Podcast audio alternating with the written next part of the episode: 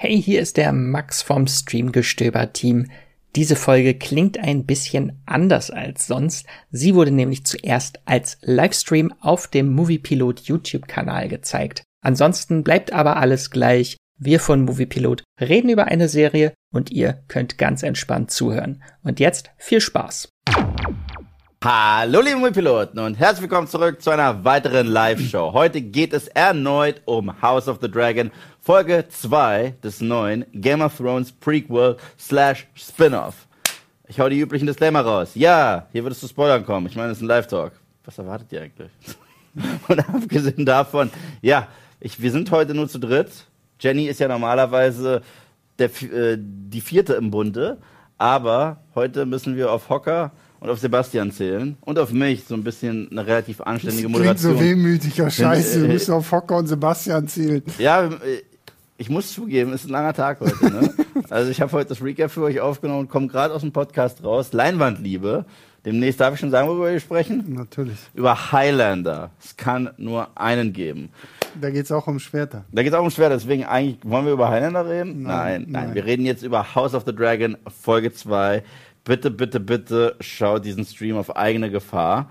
Und ich mache das immer so entspannt und locker und lockig, flockig, wie immer. Flock- Und dein Laptop Ah, ist abgestürzt. Mein Laptop, was, na toll. Super. Okay, und zwar crazy. beginnen wir das. Wir, heute sind wir echt so ein bisschen wie in diesem einen Boba Fett Stream, habe ich das Gefühl. Heute wird viel gelacht und viel Blödsinn gemacht. und genau deswegen schaut ihr uns zuerst und dann die cleveren Menschen auf Cinema Strikes Back danach. so, Grüße gehen raus. Die werden sagen, oh, das erinnert mich an Buch Kapitel 3. Und wir sagen, hallo, hallo, was ist ein Buch? Ich kann nicht lesen. Äh, So. für alle, die sich gerade, weil hier haben einige gewundert, wo, wo Jenny ist. Äh, Jenny ist in Venedig. Jenny ist in Venedig, aber sie hat uns noch eine Videobotschaft geschickt. Das heißt, die werden wir hier auch irgendwann einblenden. Ich warte auf ein Go von André. Was mich dazu bringt, die Regie. André und Hardy sind natürlich für euch wieder am Start. Die haben uns auch diesen wundervollen Background hier beschert. Deswegen, Und diesen Foreground. genau, put your your hands together für die beiden. Sieht schon fast aus wie She-Hulk. Was mir, was mir ein bisschen auffällt, äh, Hocker kann es nicht so mit dem Klatschen. Nee, richtig. Also ich bin auch ein bisschen enttäuscht. der kriegt die Pfoten nicht. Kleiner Teaser. Ähm, ich habe kurz vor dem Stream gerade noch im Countdown einfach mit Hardy gequatscht.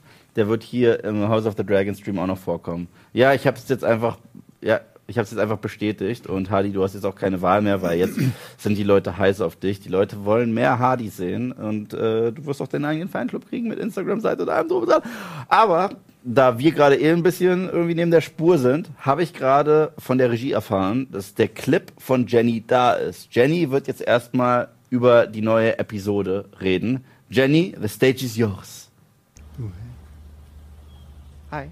Hallo und liebe Grüße aus Venedig, wie man hinter mir sieht. Äh, hier beginnen morgen die Filmfestspiele von Venedig, wo ich beim Moviepilot äh, natürlich mit meiner Kollegin Lisa täglich berichten werde. Aber hier geht es natürlich um House of the Dragon und ich habe natürlich die neue Folge gleich geschaut, äh, gestern Morgen.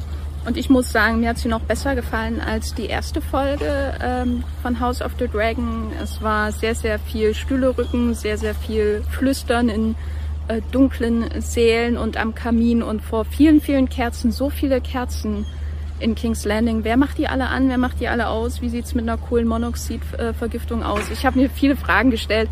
Jedenfalls äh, war für mich das so, das, was ich an Game of Thrones liebe und äh, was mir besonders gut gefallen hat, ist, sind die vielen, vielen unterschiedlichen Figuren, die zum Tragen kamen. Insbesondere Rhaenys haben wir mal länger gesehen, Rhaenys Targaryen, ähm, aber auch so der Charakter von Viserys, seine Beziehung zu Rhaenyra wurde weiter ausgearbeitet und man hat wirklich gemerkt, dass er, wie sein Bruder Damon sagt, äh, nicht als König taugt. Es tut mir irgendwie leid, weil Viserys so ein lieber Mensch ist, der das alles wahrscheinlich nicht verdient hat und vor allem nicht die vielen faulenden Stellen an seinem Körper. Aber es war wirklich ähm, faszinierend und ich bin gespannt, was ihr von der Folge haltet und was ihr vor allem von der Ehe haltet, die da am Ende verkündet wird zwischen Viserys und Alicent Hightower. Liebe Grüße hier aus Venedig. Ich gehe jetzt weiter in der Sonne brutzeln. Danke, Jenny. So, und wieso, was ist so lustig daran? Das ist ein bisschen lustig, weil wir haben, also ihr habt Jenny reden gehört, wir haben Jenny nicht gehört. Aber ich sage trotzdem Danke. und dieser Rechner, macht mir Sebastians Laptop macht heute Faxen, also der Genau ist auch ein bisschen wir. in so einer Nachmittagslaune. Ganz egal. Ich fange das ja generell damit an, dass ich euch frage, auf einer Skala von 1 bis 10, wie hat euch House of the Dragon Folge 2 gefallen? Schreibt das bitte in die Kommentare und mein guter Freund und Kollege Sebastian, dir stelle ich natürlich die gleiche Frage. Ähm, von 1 bis 10. Ich glaube, ich weiß gar nicht, haben wir das letzte Woche auch gemacht? Was, was habe ich denn da gegeben? Ich Sieben? meine, Ich du hast letzte Woche eine 7 oder eine 8 gegeben. Weil auf jeden Fall würde ich einen Punkt mehr geben, als ich letzte Woche gegeben Ich glaube, dann bist habe. du bei 9. Entweder neun oder. Auf jeden Fall, egal, ich, ich sage einfach mal neun. Ich sage einfach mal neun, weil ich fand die Folge jetzt wirklich sehr, sehr gut. Und äh, mir hat es auch einfach wahnsinnig gut gefallen, A, dass wir jetzt tatsächlich ein Intro haben, auch wenn wir darüber noch ein bisschen uns streiten können. Sollten wir gleich tun, ja? Ähm, und dass wir hier tatsächlich so diese Elemente haben, für die man ja Game of Thrones einfach auch irgendwo liebt. Ne? Weil Folge 1 hat ja wirklich gut zusammengeführt, dass, äh, dass wir einfach erstmal so die wichtigsten Charaktere kennenlernen. Und jetzt erfahren wir, was mit diesen Charakteren alles kaputt ist. Ja. Und ähm, das geht ja wirklich so krass zur Sache hier schon und gefühlt auch direkt jeder gegen jeden. Wir haben hier so ein neues Spiel, so einen neuen Kampf um den Thron und ich fand es wirklich sehr, sehr toll. Es hat einige wirklich sehr, sehr starke Momente gegeben, die auch einfach erzählerisch so gut inszeniert waren. Also zum Beispiel dieser, dieser letzte Blick von Rhaenyra auf ihre ja einstige beste Freundin, nachdem König, der König verkündet, dass er Alicent Hightower heiraten möchte und so. Und ähm, ja, ich sehe hier ganz viel den Krabbenspeiser oder den Crabfeeder. Der war natürlich auch sehr, sehr cool. Vor allen Dingen schön angeteasert, was er da so alles macht. Und die Krabbenmontagen werden hier auch gerade gefeiert.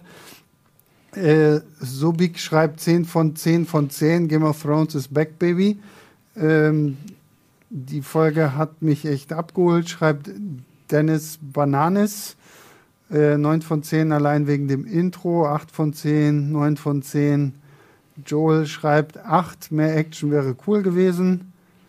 10 von 10, 8 von 10. Ja, wir sind, glaube ich, auch wieder alle relativ gleich hier.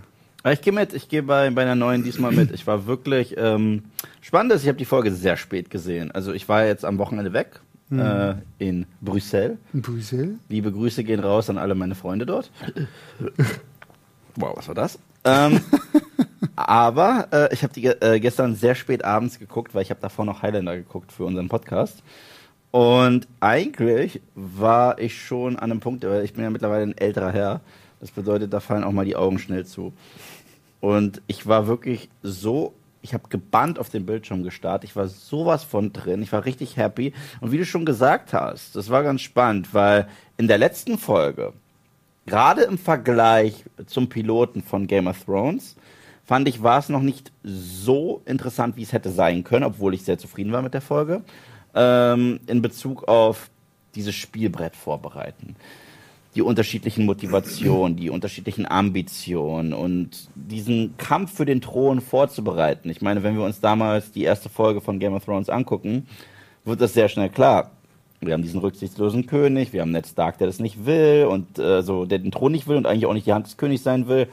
Die Lannisters, irgendwo Danny und dann noch diese Eisleute, die eh zu nichts geführt haben, aber das ist ein anderes Thema. Und hier fand ich die Einführung, einfach diese Rückkehr nach Westeros, unfassbar schön gemacht in der letzten Folge. Und es gab ein paar Standout-Sequenzen, gerade alles, was mit Damon zu tun hatte. Und in dieser Folge, ich finde, es hätte eine Doppelfolge sein können mit der ersten eigentlich, weil jetzt ist, wie du so schön gesagt hast, das Spielbrett richtig vorbereitet. Es gibt na, am Ende dieser Folge, das ist immer das, was ich früher über Game of Thrones gesagt habe, und zwar, wenn du eine Folge Game of Thrones verpasst, kann es passieren, dass du raus bist. Es kann sehr schnell, weil es ist wie ein Schachspiel und jemand hat einen Zug gemacht und du fragst dich, seit wann stehen die Figuren denn so? Und das war immer das Schöne an Game of Thrones. Es gab in der ganzen Serie nicht eine Füller-Episode. Und äh, diese Tradition scheint sich auch äh, hier fortzusetzen, weil am Ende dieser Folge, wo alle Figuren stehen, ist was ganz anderes als das, was wir noch letzte Woche hatten.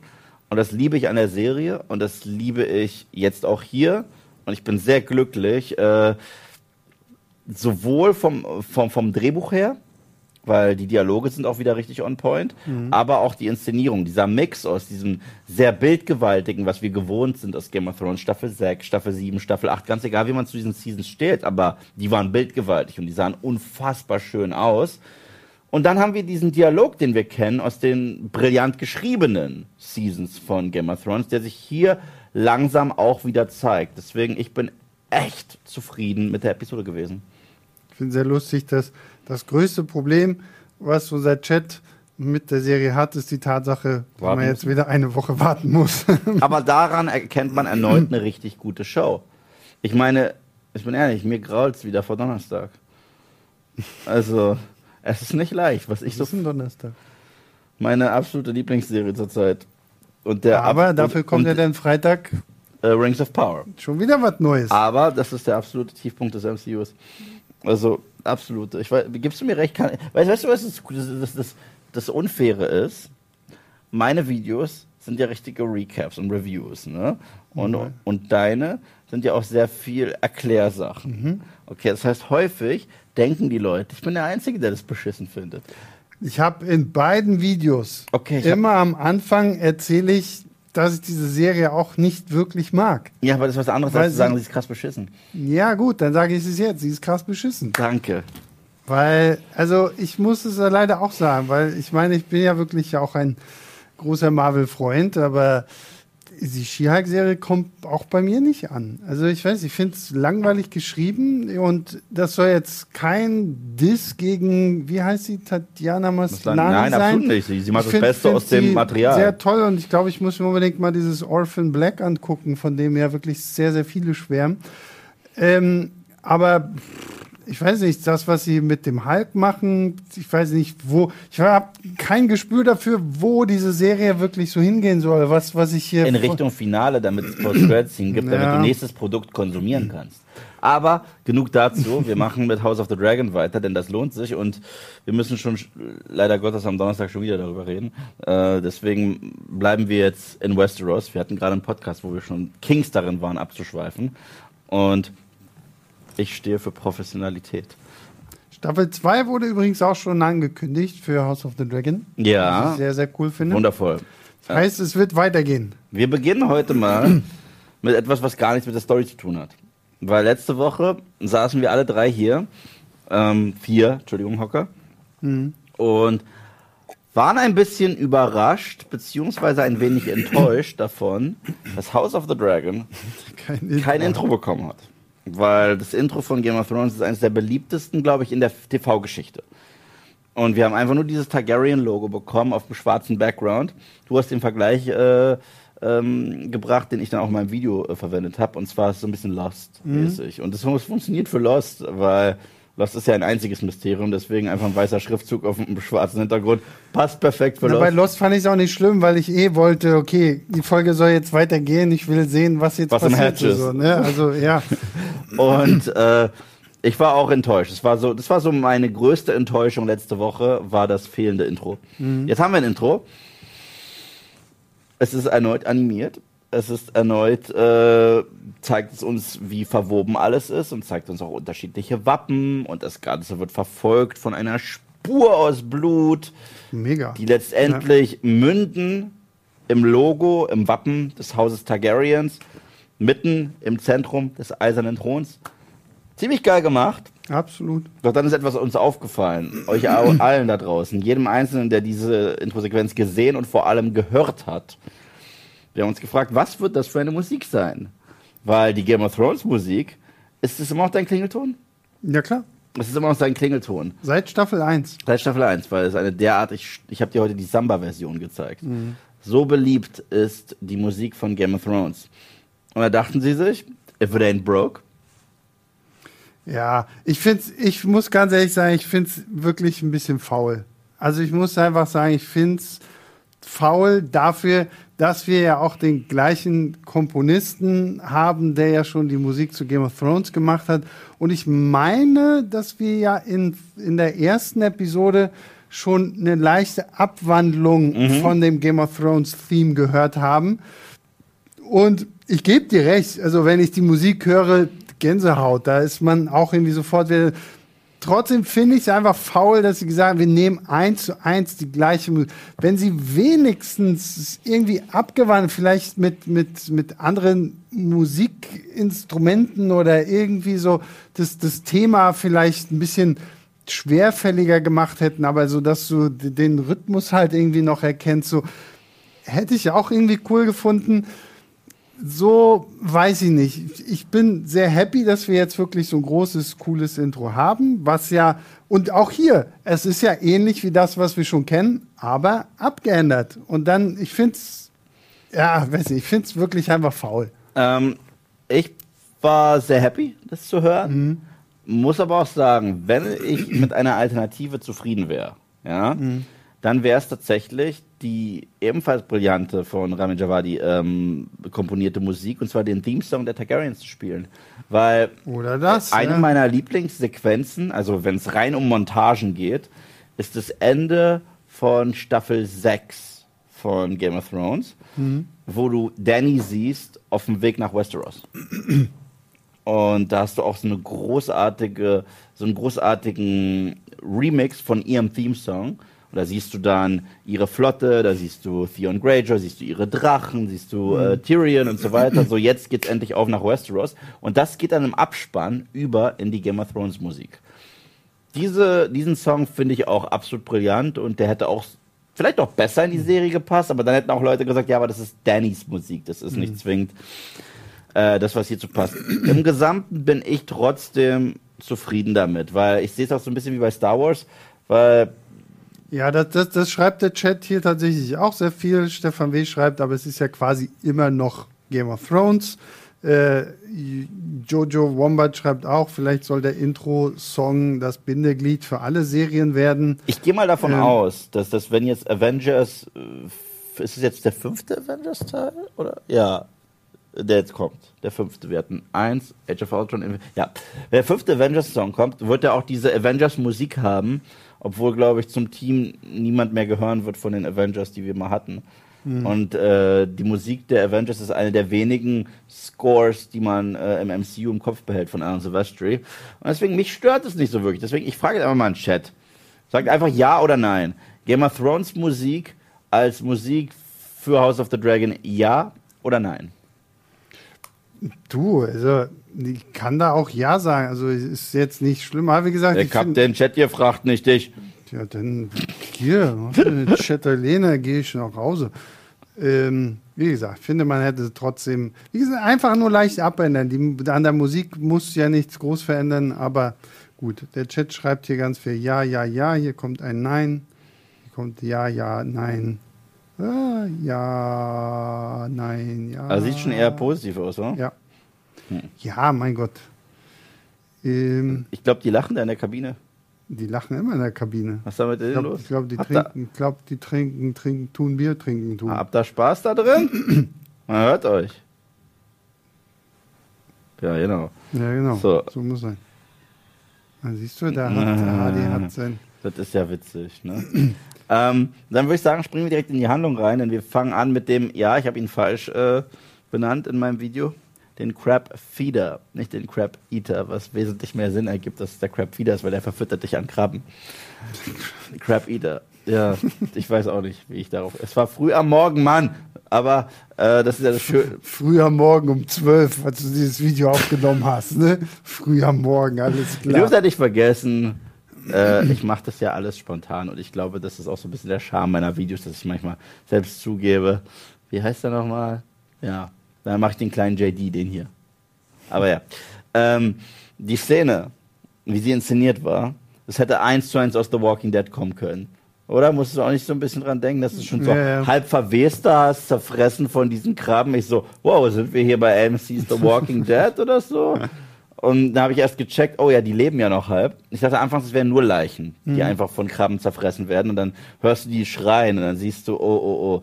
Davor hat Corliss letzte Woche gewarnt.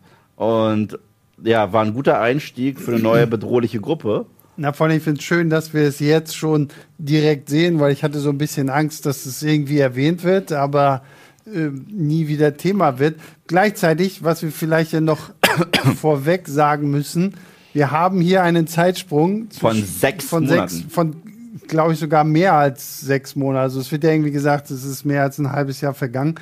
Was ich auch sehr spannend finde, ähm, vor allen Dingen schaut euch mal den Trailer zu Folge 3 an. Solche Zeitsprünge werden wir noch häufigere haben und noch größere auch. Damit, Äh, weil wir Schauspielerwechsel noch haben werden. noch nicht, äh, ich, ich will noch nicht so viel verraten. Aber ähm, ja, das natürlich auch. Und ähm, aber ich fand es cool, dass wir jetzt auf jeden Fall hier die Trittsteine oder Stepstones dann schon mal, dass wir zumindest schon mal so, ein, so einen Blick darauf werfen und hier ja dennoch erkennen, ja, okay, was Corliss gesagt hat, stimmt. Es wird gefährlich. Und weil am Anfang haben sich nur alle gefreut, so, ja Mensch, Piraten sind tot, warum sollen wir uns beschweren? Und er hat ja davor gewarnt, ja, die erhöhen die Zölle, wir werden damit äh, mehr blechen müssen als vorher. Zeigt Und- ja auch erneut, wie fahrlässig und unfähig Viserys als König ist. Weil er vor einem halben Jahr gewarnt wurde Ja, und immer noch ist nichts passiert. Mensch.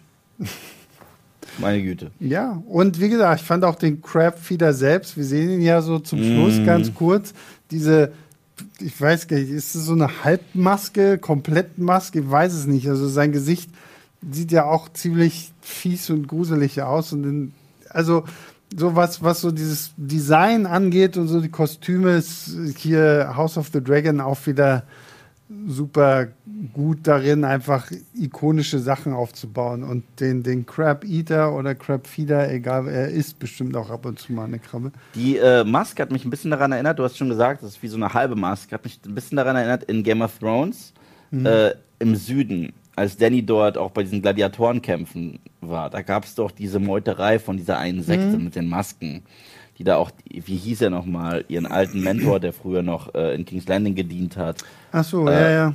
äh, abgestochen haben. Hat mich, ich hatte krasse Vibes so davon, weil die waren auch wie so eine unsichtbare Gefahr, die aus dem Nichts kam und angegriffen haben. Fand ich auf jeden Fall sehr stark. Und dann geht eigentlich der Hauptteil los und es war einfach das, was ich an Game of Thrones am meisten liebe. Wir gehen all in mit den politischen Intrigen. Wir sehen, wo stehen die Charaktere mittlerweile, weil die City Watch scheint jetzt quasi zurzeit nicht existent zu sein. Denn Damon, wir wussten ja, er ist abgehauen am Ende der ersten Folge und er ist mittlerweile in Dragonstone zu Haus. Oh, ganz kurz, was ich hier sehe, weil es sehr, sehr häufig geschrieben wird zu dem äh, Crab-Feeder. Ähm, Night King 2.0? Fragezeichen? Ausrufezeichen? Nein, also das, äh, ich glaube nicht, dass das tatsächlich ein Mystery-Wesen ist. Ich glaube, Nee, ich denke mal, ich denke mal, wir werden einfach nur, damit wir auch, wir brauchen ja ein paar coole Schlachtensequenzen und äh, die kriegen wir dann halt in diese ganzen Fight-Geschichte rund um diese Stepstones. Weil, Voll. Ich meine, es wird ja schon auch am Ende von Folge 2 angedeutet, dass Corlys da jetzt wahrscheinlich einen Alleingang durchführen wird mit Daemon Targaryen. ja, Und das äh, hat zum Glück, glaube ich, noch nicht so viel mit dem Night King zu tun. nee, will, je weniger von dem, desto besser. also das ist, das ist so ähnlich wie bei The Mandalorian, als man da die, die, die äh, dieses Labor gesehen hat. Und wir wissen, oh ja, es geht ja darum, Palpatine zu klonen. oh, wie toll, dass ich daran erinnert werden muss.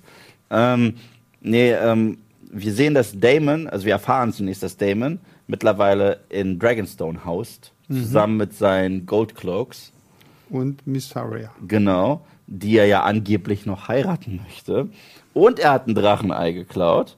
Das heißt, gerade sieht es ums Königshaus nicht wirklich gut aus. Corlys redet auch mit dem König, so wie man eigentlich nicht mit dem König redet. Wenn du dir vorstellst, wenn je, jemand derartig sogar mit Robert Baratheon gesprochen hätte. Ganz zu schweigen von äh, Joffrey Baratheon, glaube ich, hätten Köpfe gerollt. Und daran erkennt man schon die Schwäche sehr schnell von Viserys. Er ist nicht gut darin, hart durchzugreifen. Gleichzeitig ist er sehr impulsiv, sehr emotional und schlägt ja zunächst vor, ich fahre jetzt selber zu meinem Bruder. Das ist ja eine Sauerei. und gerade diese Schwäche die er hat, dass er so impulsiv, so emotional ist, nutzt halt sein kompletter Council immer mal gerne aus. Allen voran Hightower, der dann sagt, ach, Your Grace. Nein, Sie sind ja in Gefahr, ich äh, fliege dahin. Wie hat, wie hat euch diese ganze Spannung gefallen, dieses Grundsetup, wo wir uns jetzt befinden, mit den Figuren am Tisch? Und ich stelle dir natürlich die gleiche Frage. Ich fand erstmal diese ganze Sequenz, dass Damon tatsächlich irgendwie so ein Drachenei klaut, ziemlich krass. Ich fand es noch krasser, dass er genau das Drachenei klaut, was Rhaenyra ja ursprünglich für Halo. ihren eigenen Bruder gedacht hatte und für ihn ausgewählt hat, was nochmal so ein größerer Mittelfinger in Richtung König ist, gegen den sich ja Damon hier komplett stellt, weil es wurde ihm ja gesagt, er soll zu seiner Frau gehen.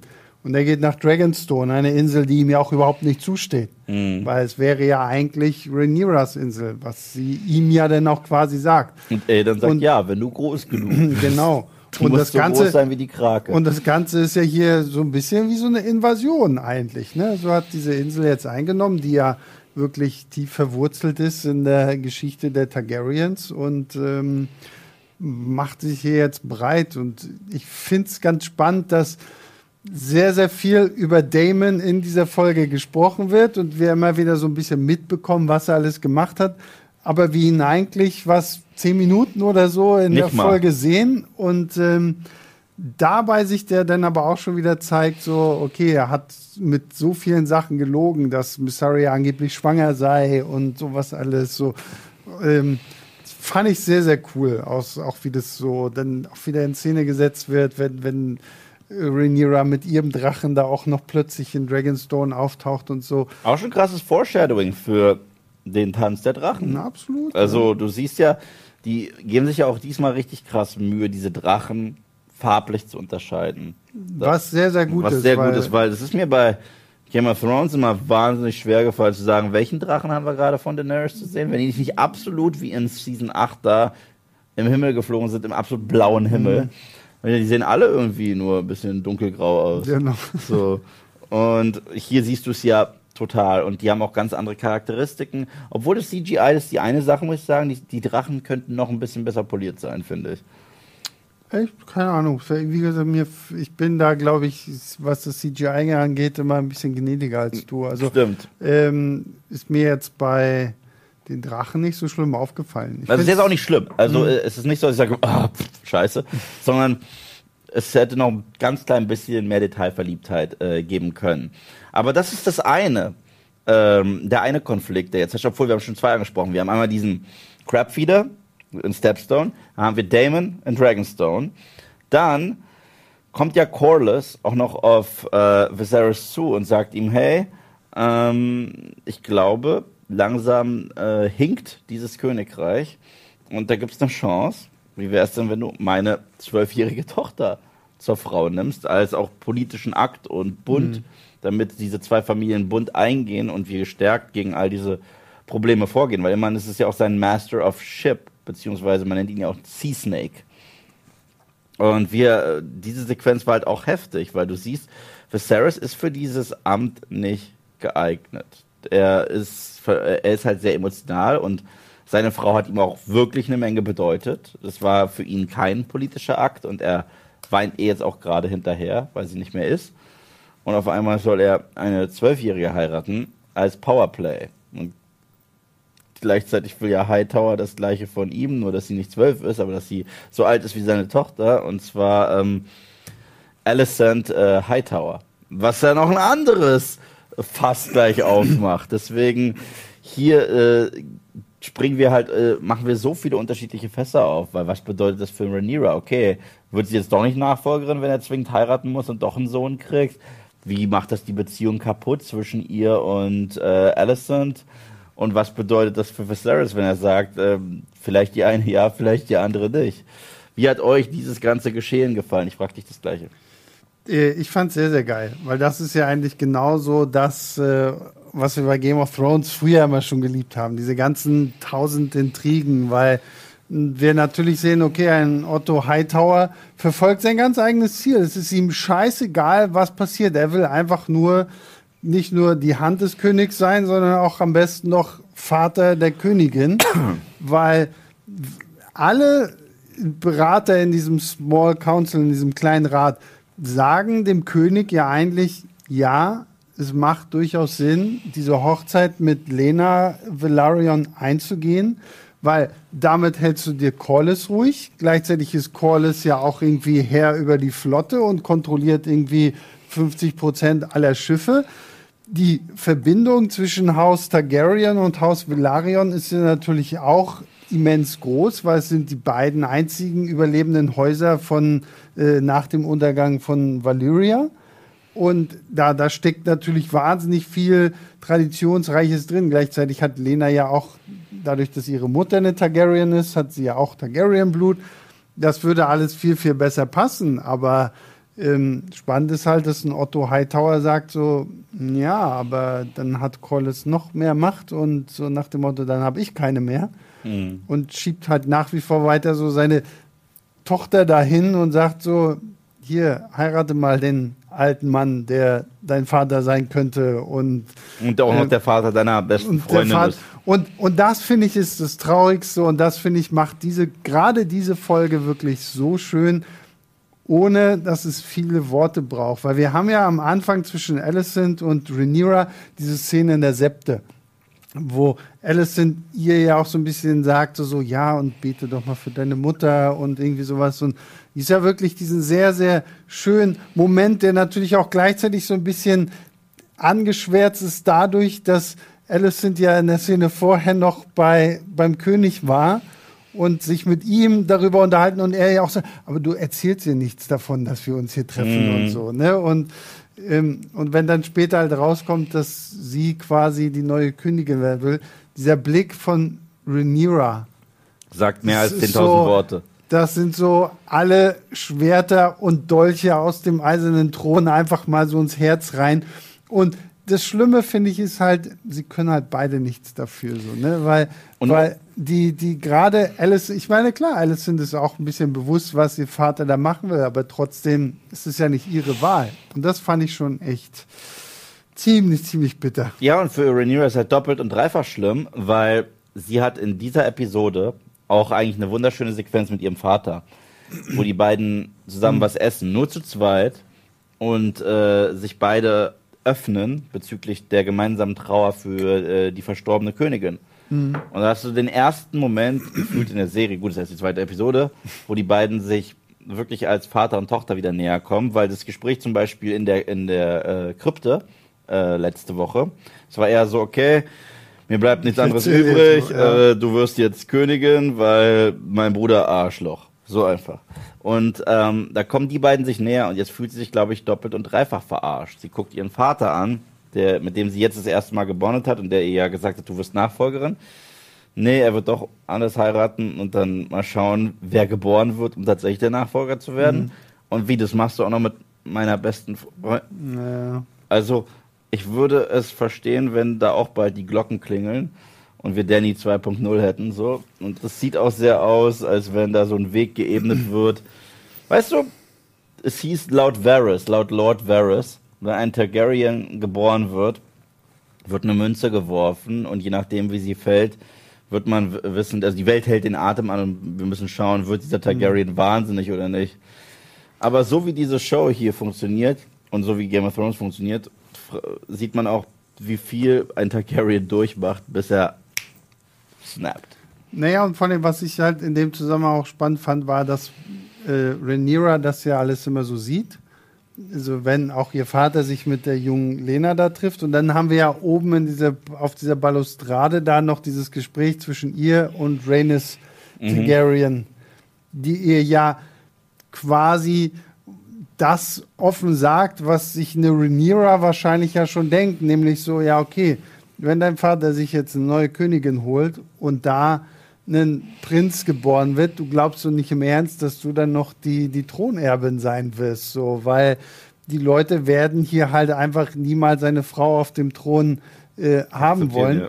Und sie ist ja das lebende Beispiel dafür. Das haben wir ja im Prolog von Folge 1 gesehen. Und das, äh, wie gesagt, wie das dann halt auch immer wieder zurückgeführt ja. wird, finde ich auch wirklich, also wir haben, wie gesagt, wir haben nur zwei Episoden bislang, aber es ist wirklich sehr schön aufgebaut, wie das hier alles so vonstatten geht. Ja, und dieser Moment ist noch komplexer, als er ohnehin scheint. Weil auf der einen Seite, du hast recht, sie ist ja Symbolbild dafür, übergangen äh, worden zu sein. Und auf der anderen Seite, sie und ihr Ehemann sind ja mitverantwortlich dafür, wenn es Rhaenyra nicht sein kann. Und, also, und die Wahl dann auf die Ja. äh, Tochter von den beiden ähm, äh, gefallen wäre. Was ganz krass ist, weil sie wären mit schuldig. Klar, letztendlich ist es Alicent, aber es hätte genauso gut die Tochter von den beiden äh, kommen können. Das heißt, auf der einen Seite sagt die, die werden nie eine Frau auf dem Thron akzeptieren.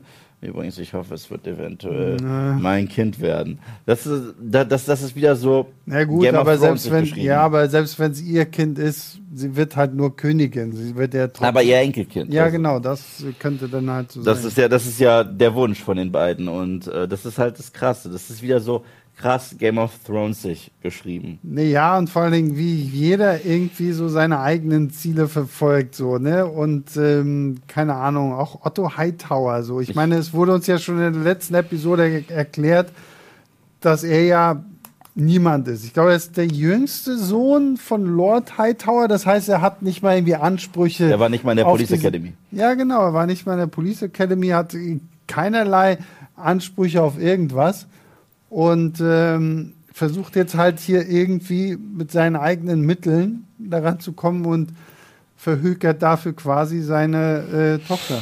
Ja, ja. Also ich, ich, ich, ich bin absolut weg. Ich glaube sowieso, mit ihm haben wir so den neuen Littlefinger-Charakter. Ohne dass er zu offensichtlich an seinem Bart zwirbelt und in seinem Bordell noch lange Monolog hält. Aber äh, das ist, ist für mich wahnsinnig spannend. Und das Tolle ist, ich habe auch gar keine Ahnung, in welche Richtung das jetzt weitergehen wird, weil so unterschiedliche Konflikte aufgemacht werden. Ich meine, ganz, ähm, ganz grob betrachtet, nur von oben möchte man meinen, ja, es ist jetzt dieser Konflikt mit Damon und seiner Familie. Aber durch diese Nummer in Stepstone und durch den Bruch der Freundschaft jetzt von Rhaenyra und durch den Verrat von Corlys am König und durch die ähm, Ambitionen von Hightower haben wir so viele unterschiedliche Parteien, dass ich nicht mal ansatzweise eine Ahnung habe, in welche Richtung es gehen kann. Du weißt es wahrscheinlich durch die Und ich kann ja alles schon Du kannst sagen. mir alles spoilern, aber, aber das finde ich so wahnsinnig interessant. Ja, und ähm, das, wie gesagt, das Schöne hierbei ist einfach, zumindest hoffe ich das, dass es auch bei der Serie so bleiben wird. Man hat das Gefühl, okay, man lässt sich jetzt hier bei House of the Dragon nicht nochmal ablenken durch irgendwelchen übernatürlichen Scheiß, wie jetzt halt mit dem Nachtkönig. Ich meine, es ist ja auch in, in dem Buch genau so, weil das Buch ist letztendlich wie so ein fiktives Geschichtsbuch über Haus Targaryen und ähm, es geht halt wirklich mehr um dieses Ränkespiel am Hof und ich glaube, da könnte House of the Dragon sogar noch Game of Thronesiger sein als die Mutterserie selbst, weil wir eben nicht noch irgendwie auf Azor Ahai warten, den großen eh Erlöser nichts und Retter wird. oder den, die, die große Bedrohung vom Norden her und keine Ahnung was. Und äh, das finde ich sehr, sehr cool, weil wir hier einfach gucken, okay, wer wird jetzt wen wie hintergehen, wer wird mit wem zusammenarbeiten. Wir haben jetzt Corlys zusammen mit Villari, äh, nee, an- anders, wir haben Corlys zusammen mit Villarion, ja. Nee, wir haben Corlys zusammen mit, mit Damon. Otto zieht einfach knallhart irgendwie sein eigenes Ding durch. Dann, ich habe hier auch schon Rhaenyra viel- steht ab, absolut zwischen den Stühlen. Rhaenyra steht zwischen den Stühlen. Ich habe hier tatsächlich häufig auch gelesen, dass ähm, Otto vielleicht auch mit dem Meister irgendwie unter einer Decke steckt und irgendwie, Oh, Grandmeister Pycelle 2.0. ja, irgendwie so. Ich glaube, ich glaube, Grandmeister Pycelle war mein Lieblingscharakter. Es ist schade, dass er gestorben ist. Hat noch nie ein Fan von Game of Thrones gesagt. ich glaube, das, das hat noch nie irgendjemandem über die Lippen gegangen ist. Und was wir auch nicht vergessen äh, dürfen, ein weiterer Plotpoint, ich glaube, das ist der einzige, den wir noch gar nicht adressiert haben. Ähm, es wird eine neue Kingsgarde gewählt. Nein, das wird nur ein Anführer der Kriegs. Ein, ein Anführer der Kingsgarde gewählt. Und ich habe seinen Namen verdammt nochmal vergessen. Sir Christon Kraut Christian Kraut. oder Kristen Cole. Ja, ausgewählt von Rhaenyra, nachdem die beiden ja schon mal sich so ein bisschen nett angeguckt haben beim Turnier letzte Woche. Und ich weiß zumindest, dass der Typ auf dem Poster ist und sein eigenes Charakterposter hat. Also wird er ja noch von Bedeutung. Vielleicht wird es zwischen den beiden dann diesen Bond geben, weil Rhaenyra fehlt es jetzt gerade äh, an so einer Figur, auf die sie wirklich bauen kann. Das war ja bei Danny, war das ja Jorah Mormon, der ihr Mr. Friendzone. Mr. Captain Friendzone. Also das ist ja Kalishi, I love you. Thank you. I love you so much. Thank you very much. So, das war ja deren Beziehung. Und ich bin sehr gespannt, ob das in eine romantische Beziehung abdriften wird oder ob das ihr enger Vertrauter sein wird, weil sie muss jetzt halt auch gucken, wo sie bleibt. Und das finde ich halt auch erneut das Tolle, wenn sie vor Damon steht. Es gibt Stunk natürlich, aber er geht mit ihr trotzdem ganz anders um. Also er ist jetzt nicht so wie so, ein, wie so eine Cersei gegenüber Tyrion, die kein Problem hätte, den direkt auszuschalten. Er liebt seine Familie auf seine Art und Weise, aber er liebt seine Familie wirklich. Deswegen auch der Spruch über seinen Bruder. Du kannst nicht so über meinen Bruder sprechen, ich schon. Und ich glaube, er hat auch eine Menge übrig für seine äh, Nichte. Ich meine, hat er ihr auch dieses Geschenk gemacht in der ersten Episode und die beiden ziehen auch ihr Ding durch, wenn sie in ihre Muttersprache wechseln. Ich finde es ziemlich stark. Ich fand Rhaenyra hier auch äh, allgemein sehr, Ja, sehr cool. Also ja. überhaupt, wie sie mit die erstmal bei dieser Wahl, wen nimmt sie da jetzt als Anführer für halt denjenigen, der dafür verantwortlich ist, dass der König bewacht wird, so, ne? Und wenn, wenn ihr dann da alle vorgestellt werden. Und dann wird ja auch gesagt, oh, hier und der war super wichtig, der hat irgendeinen Dieb festgenommen. Und wenn sie so meint, so, ja, und hat irgendeiner von denen auch richtig Kampferfahrung, Kampferfahrung. so, kann irgendeiner von denen was, außer dass er bei irgendeinem Turnier ein bisschen mit dem Schwert rumgefuchtelt hat? Und dass sie sich dann quasi wirklich ähm, äh, sagt so, ich nehme den da, den kenne ich, der hat gut gekämpft, der hat gegen meinen Bruder gekämpft bei diesem ähm, Turnier. Das fand ich übrigens auch sehr geil, dass ähm, dieses Treffen zwischen, zwischen Damon und Sir Kristen auf äh, Dragonstone, wenn er zu ihm meint, so, so und, und äh, der, wer, wer ist das da neben dir, Otto? An den kann ich mich nicht mehr erinnern. Ja, das muss wohl daran liegen, dass du noch was am Kopf abgekriegt hast bei unserem Turnierkampf. So. Also, da die beiden funktionieren, finde ich auch sehr gut. Und Rhaenyra hat ja hier auch dann am Ende auf Dragonstone gezeigt, so, dass sie hier eigentlich die größten Dracheneier in der Hose hat, wenn sie da hingeht und sagt so, okay, bevor das hier jetzt ausartet, weil sie offensichtlich ja, ich meine, dass das Tolle ist ja, dass sie bei all diesen Ratssitzungen mit dabei ist. Ja, als Cupbearer. Ja. Und, äh, und ja schon so mitkriegt, okay, wer sagt was, wer sagt was wie und wie ist der König eigentlich hier beraten. Und äh, das finde ich wirklich äh, sehr, sehr cool. Ja, ja. Und äh, nach und nach wird man auch ihren Rat und ihre Einschätzung nicht mehr ignorieren können. Ich meine, wie viele Häuser haben ihr bereits jetzt schon die Treue geschworen? Das heißt, Ja gut, gezwungenermaßen. gezwungenermaßen, ne? aber noch vor sechs Monaten, sage ich mal, wenn sie als Mhm. Cupbearer irgendwie den Mund aufgemacht hätte in diesem Raum, hätte man ihr sagen können, sei still. Genau. Aber jetzt ist es, äh, ist es eine ganz andere Position. Und gleichzeitig finde ich spannend, Rhaenyra bis dato, ich finde es, die geben sich krass Mühe, aus ihr eben nicht Danny 2.0 zu machen, weil sie viel subtiler ist als Danny. Danny war, gut, Danny war anfangs in der ersten Folge auch, sag ich mal, sehr ruhig, aber dann hattest du zum Beispiel diesen Moment, wo sie in dieses kochend heiße Bad geht und dann wusstest du, okay, das ist so Dannys Ding, dass sie zum Beispiel nicht verbrennen kann und so weiter. Aber was sie hier mit Rhaenyra machen, ist, sie stellen sie jetzt schon so vor derartig unterschiedliche Konflikte und Möglichkeiten, sich zu beweisen und Allianzen, die sie noch finden muss, dass allein jetzt schon die, die, die Möglichkeiten für ihren Character Arc unendlich stark sind. Und da bin ich echt äh, gespannt, wie sie sich entwickelt, wie sie in dieser Welt zurechtkommt, wie sie ihre eigene Stimme findet. Ich bin da richtig heiß drauf, muss ich sagen. Ich muss kurz hier, ähm, für alle Leseraten hier im Chat, lasst vielleicht dann doch lieber ähm, die Spoiler sein, gerade Nicole auf dich bezogen.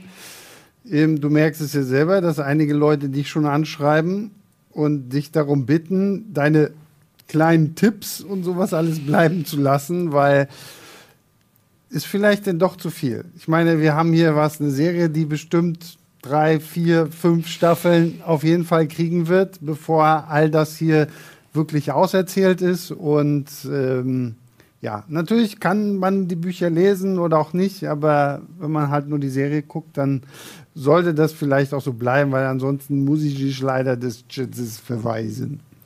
Was ich nicht gerne tue. Ansage von Sebastian. Genau. Retü.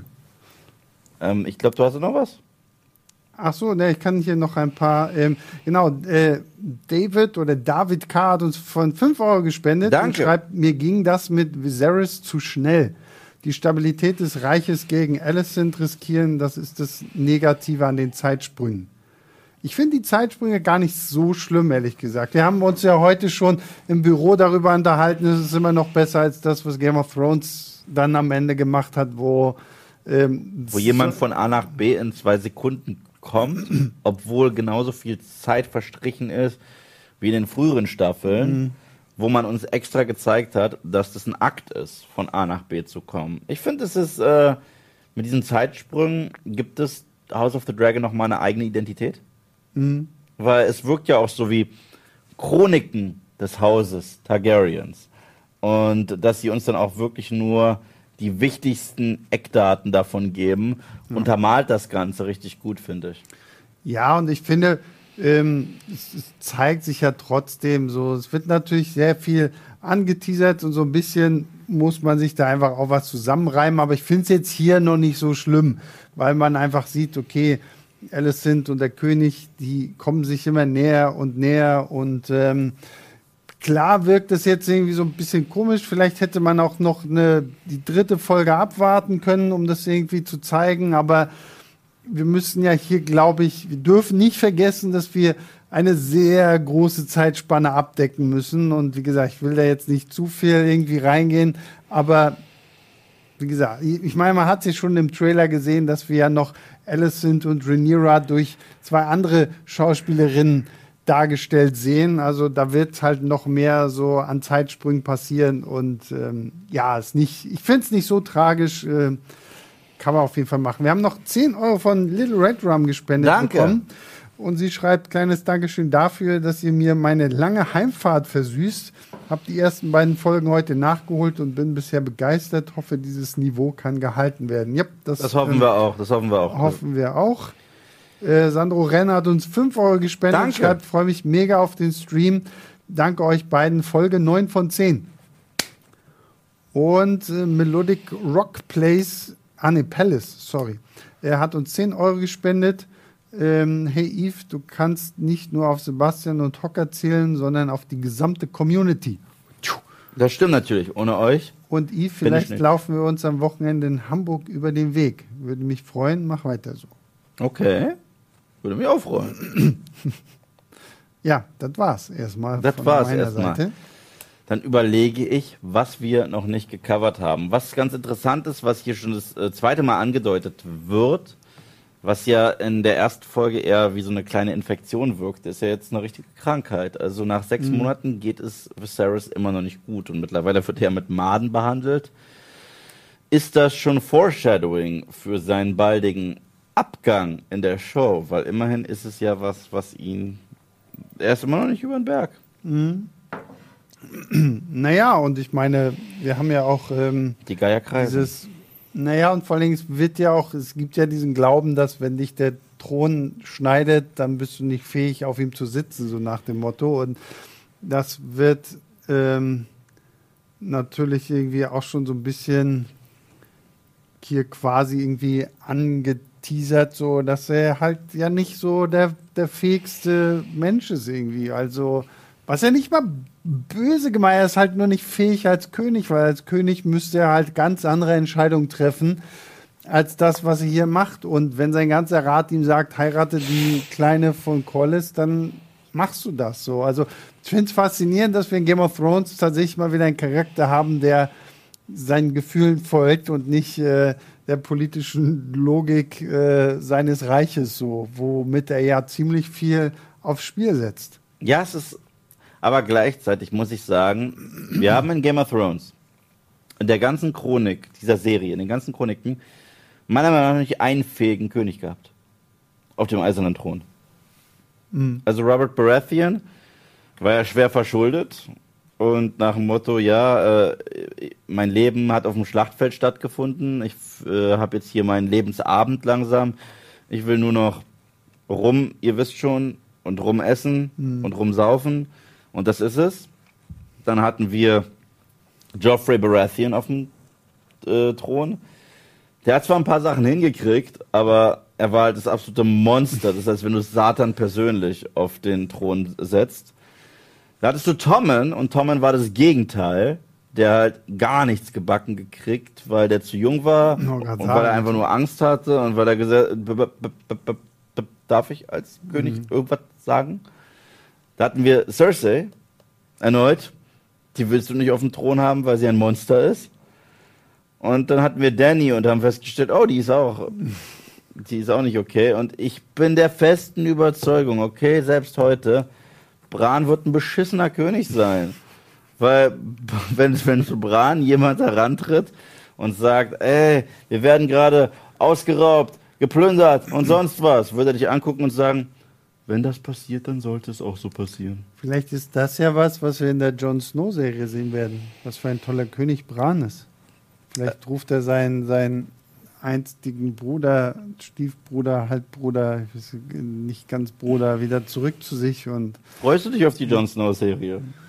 ich bin super skeptisch. Ich habe jetzt letztens hat mir jemand auf Instagram geschrieben, so nach dem Motto, ja, vielleicht war der, der Nachtkönig, der den Arya da getötet hat, nicht der, der, der, der vollständige Nachtkönig, sondern irgendwie nur ein Teil von ihm. Something has survived. Ja, genau. Somehow Palpatine returned. Und ähm, Snoke war nur ein Klon. ja, also, also ich bin echt wahnsinnig gespannt, wie sie uns erklären wollen, dass so eine Jon Snow-Serie wirklich funktioniert, außer dass wir wirklich nur irgendwie Jon Snow mit den ganzen Wildlingen hoch oben im Kommt Norden Tom, haben. kommt, Torment auch zurück? Du musst ja, oder? Müsste theoretisch ja eigentlich, weil sie sind ja zusammen losgezogen. Und ich weiß nicht, vielleicht verbindet man das so ein bisschen mit, mit der Nachtwache, aber Ich weiß eh nicht, wofür die noch existiert, ehrlich gesagt. Wie gesagt, also Und da ist ein mein, fettes mein, Loch in der Mauer. ja, mein Tipp ist, die werden sich irgendeine neue Gefahr aus dem Norden irgendwie aus dem Hintern ziehen und sagen so, oh hier, jetzt machen wir es mal anders. I didn't want to go beyond the wall. Aber was ich ja wirklich sagen muss, und ich meine, das sehe ich ja auch hier im Chat, das sehe ich unter äh, meinem Video, das sehe ich unter deinem Video, was ich ja wirklich sehr, sehr schön finde, ist, dass House of the Dragon es in zwei Episoden geschafft hat, so ein bisschen das Vertrauen wieder zurückzubringen. Weil wie viele Leute oder von wie vielen Leuten habe ich gelesen, so, so, oh, ich will mit diesem ganzen Game of Thrones Zeug nichts mehr zu tun haben. Staffel 8 war so scheiße, Staffel 8 war so schlecht, äh, das wird eh alles nichts werden. Und jetzt, zumindest nach zwei Episoden, scheint ja trotzdem so der Konsens da zu sein, okay, das kann wieder was. Man fühlt sich wieder so ein bisschen zu Hause, es ist Game of Thrones, es ist wieder Westeros und ähm, das finde ich irgendwie tatsächlich äh, sehr schön. Ich bin selbst überrascht, wie schnell mich die Serie gecatcht hat. Ich bin ehrlich. Also ich war jetzt keiner von denen, die gesagt haben, Staffel 8 hat mir die komplette Serie kaputt gemacht. Soweit bin ich nie gegangen, aber es war für mich halt eine wahnsinnige Enttäuschung für eine wahnsinnig gute Serie. Ja. Aber nichtsdestotrotz äh, bin ich nie so weit gegangen, dass ich gesagt habe, Game of Thrones ist jetzt als Gesamtbild für mich zerstört. Weil dafür war die vorangegangene Geschichte zu stark. Ja. Zu stark. Ähm, aber ich habe damals den Trailer mit dir geschaut zu House of the Dragon.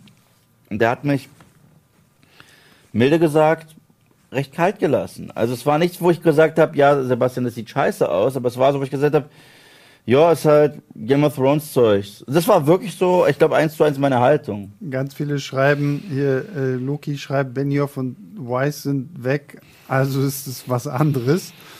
Und hier Aber- natürlich aber- auch, weil die Benioffs nicht mehr schreiben, sondern alles von George R. R. Martin ist. Ja, irgendwo stimmt das. Aber als Showrunner hatten sie auch vorher eine Menge drauf. Also sie hatten auch ziemlich gute Entscheidungen. Das Problem ist halt nur, dass sie irgendwann zu geil darauf waren, erst Star Wars machen zu wollen, dann ja irgendwie diesen großen Netflix-Deal hatten und deswegen ja super schnell alles beenden wollen. Ich meine, jetzt kommt ja irgendwie auch wohl heraus, dass ein George R. R. Martin gesagt hat, er hat bei HBO angeklopft und wollte eigentlich, dass es zehn Staffeln sind. Und äh, das hätte natürlich alles irgendwo auch ein bisschen mehr Sinn gemacht, so. Aber das ist halt das Traurige, wenn diese Showrunner am Ende zu viel Kontrolle haben, die sie dann in der Hinsicht missbrauchen, weil sie sich denken, okay, das ist jetzt eh für uns fast vorbei, wir wollen schnell in eine andere Richtung gehen. Das ist das, was ich nie verstehen werde. Also du hast einen Hit. Deine Show ist ein Hit. Sie wird nicht irgendwie mittlerweile gehatet und oh, wann endet es äh, langsam so ein bisschen wie bei The Walking Dead, wo viele fragen, oh, wie das, das, wie das gibt's immer noch? Das läuft immer noch? Nee, Game of Thrones, du hast einen Hit. Du hast einen Kult-Hit, du hast Gold, du hast ein kulturelles Phänomen. Anders kann man Game of Thrones nicht äh, bezeichnen. Ich meine, es gab Public Viewings. Es, äh, Ja. jeder hat mit dem Nachbarn, Arbeitskollegen, Mitschülern, Kommilitonen darüber gesprochen, was war letzte Woche bei Thrones los. So wichtig war Game of Thrones. Und, und die Leute fressen es dir aus den Händen. Und dann sagst du in der letzten Staffel, ja, nur sechs Episoden, wir, wir, wir ziehen das schnell durch, zack, Ja, zack, zack, zack, zack. Also, Ja, als wenn hier, wird, hier wird tatsächlich auch gerade gefragt, hätte man nicht andere Showrunner nehmen können. Natürlich hätte man das machen können. Also ich frage mich halt, äh, und vor allem, ich meine, wir haben ja jetzt auch andere Showrunner, die aber vorher ja auch schon bei Game of Thrones mitgearbeitet haben. Sapochnik. Dieser, ja, Sapochnik und Con, Condell, ich weiß nicht, wie er mit Vornamen heißt, ähm, die da ja alle irgendwo mit, mit drin waren. Und ich glaube, wenn man da einfach ein bisschen besser geplant hätte, hätte man das viel besser ausbauen können. Und ich, Aber ble und ich bleibe ja dabei. So die, die, die einzelnen Storybeats, jetzt mal abgesehen vom Night King, das ist einfach von vorne bis hinten beschissen für mich gewesen. Aber, ja, aber die weil sie Idee. es auch nur scheiße zu Ende gebracht haben. Ja. Ich glaube, wenn sie einfach mehr Zeit gehabt hätten, hätte man aus dieser ganzen Night King Story auch was Besseres machen können. Ja, aber äh, die Idee, dass Danny böse wird und aufgehalten werden muss, die ist cool. Ja. Aber die ist nicht cool, dass sie in zwei Episoden passiert. Ja, eben. Weil das wäre Material gewesen für eine ganze Season. Eine Season, in der sie langsam, äh, Absolut, langsam böse wird. Dann vielleicht eine Season, in der sie auf dem Thron sitzt und wir sehen, wie gefährlich das eigentlich ist.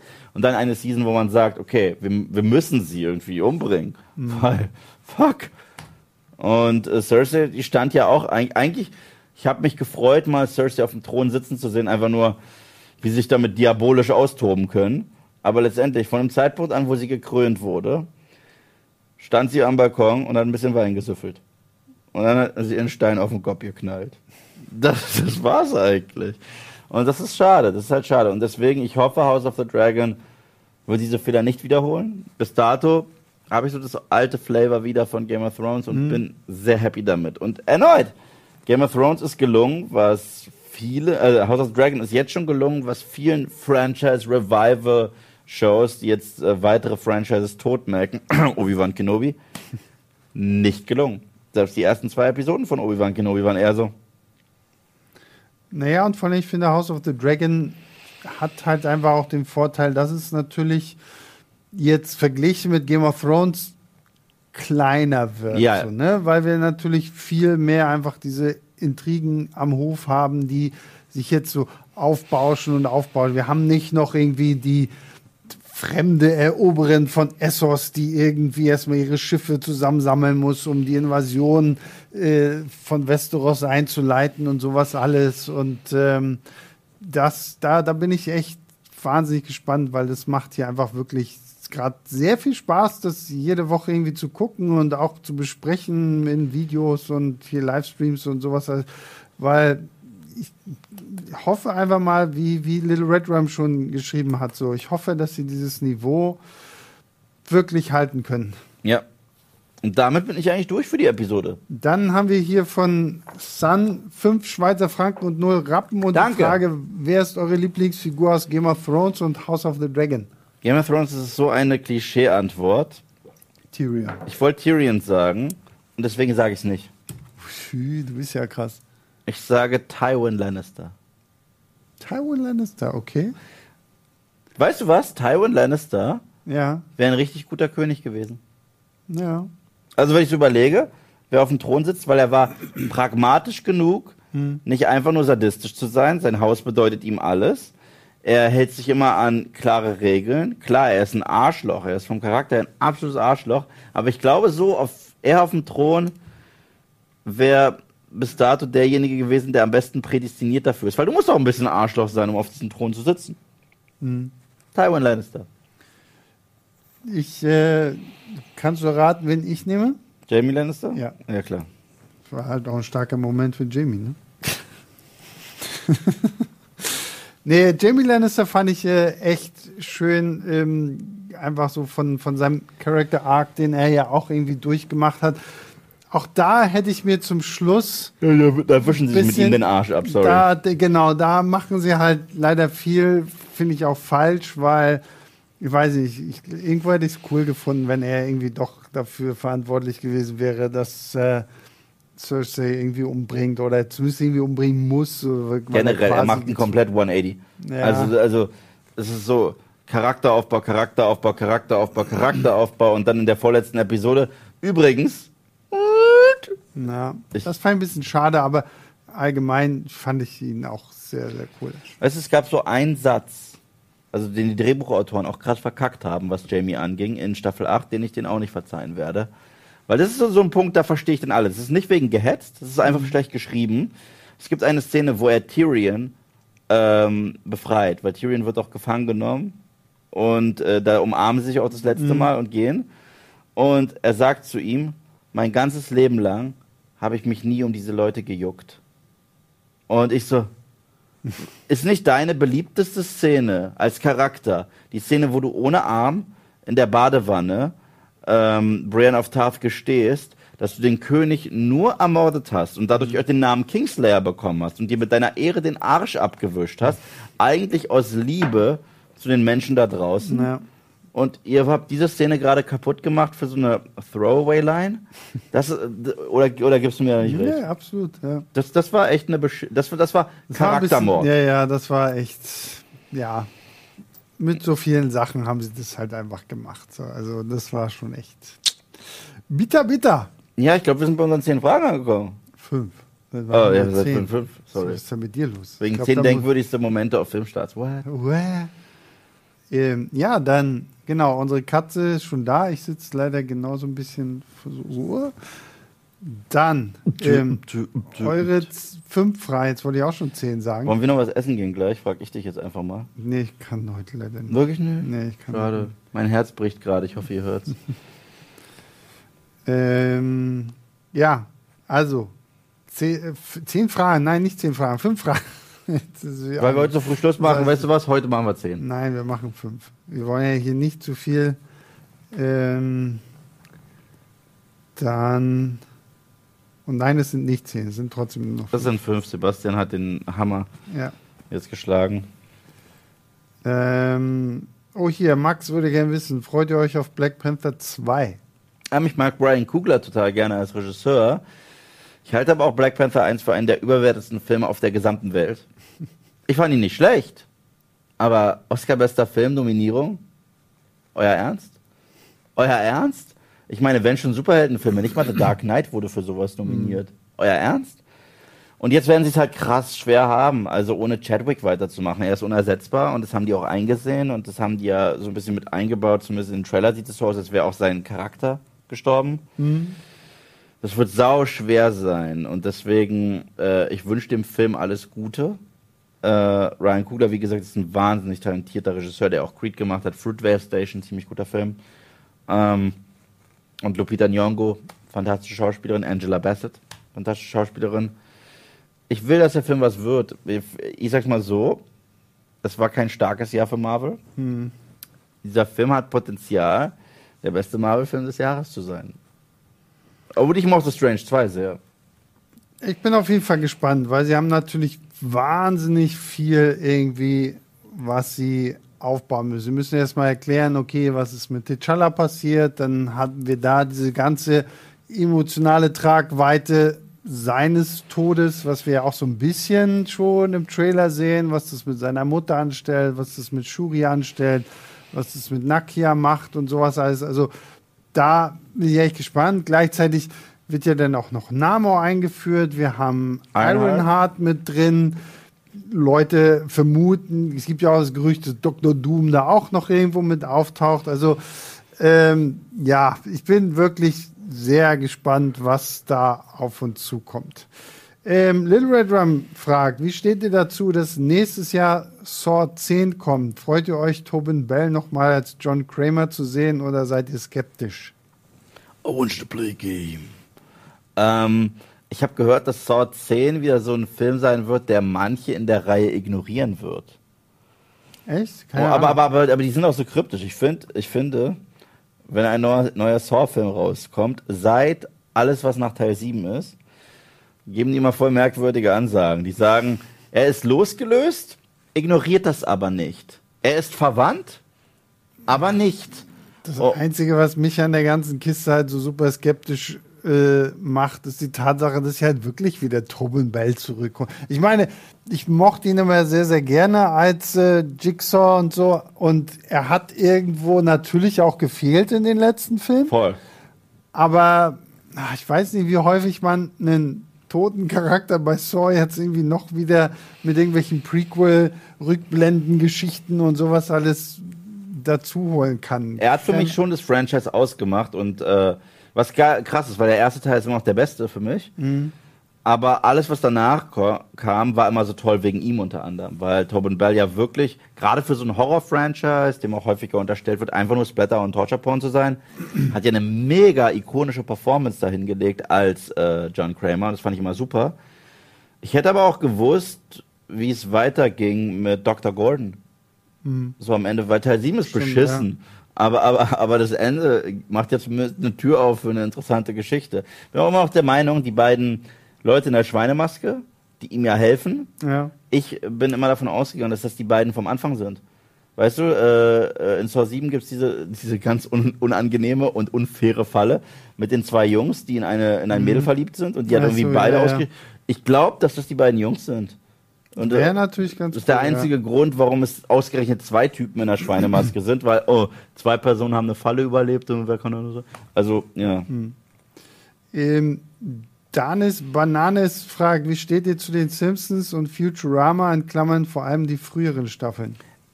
Ist das nicht witzig, dass wir erst heute darüber geredet haben?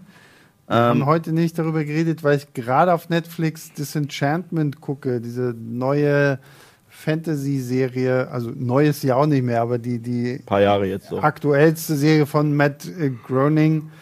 Ähm, finde ich ganz niedlich. Futurama lieb ich ohne Ende. auch, ich auch. Also Futurama finde ich großartig. Simpsons, weil du es hier in Klammern schreibst, die früheren Staffeln sind Gold wert. Ich habe so viel von dem neueren Zeug nicht mehr gesehen, weil ich es irgendwann noch einfach echt ein bisschen langweilig fand. Ja, also die Simpsons haben das Problem erstens, die haben so gut wie jede Thematik, die es da draußen gibt, schon mal getackelt. Und sie sind halt auch, finde ich, mit der Zeit, äh, sie haben ihren eigenen Humor irgendwann verloren.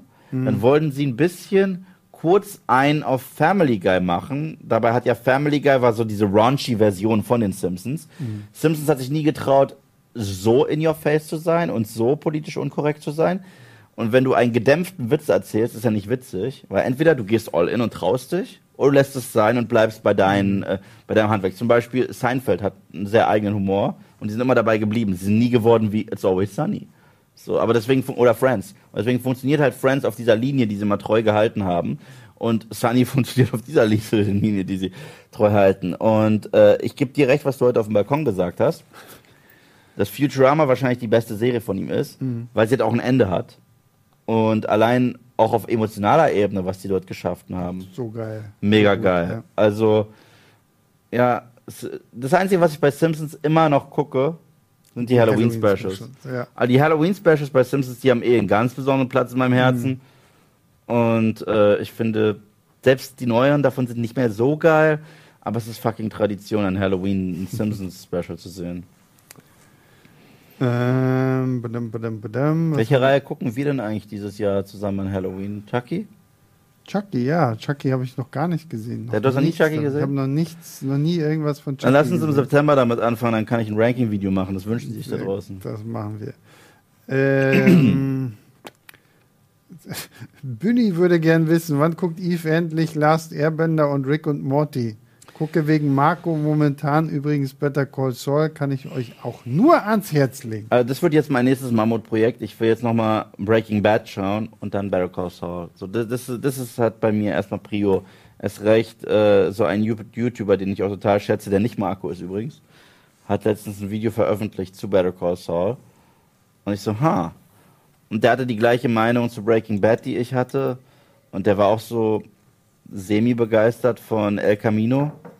Hm, ja, okay. El Camino war ja auch so ein Upturner für mich für Better Call Saul dann.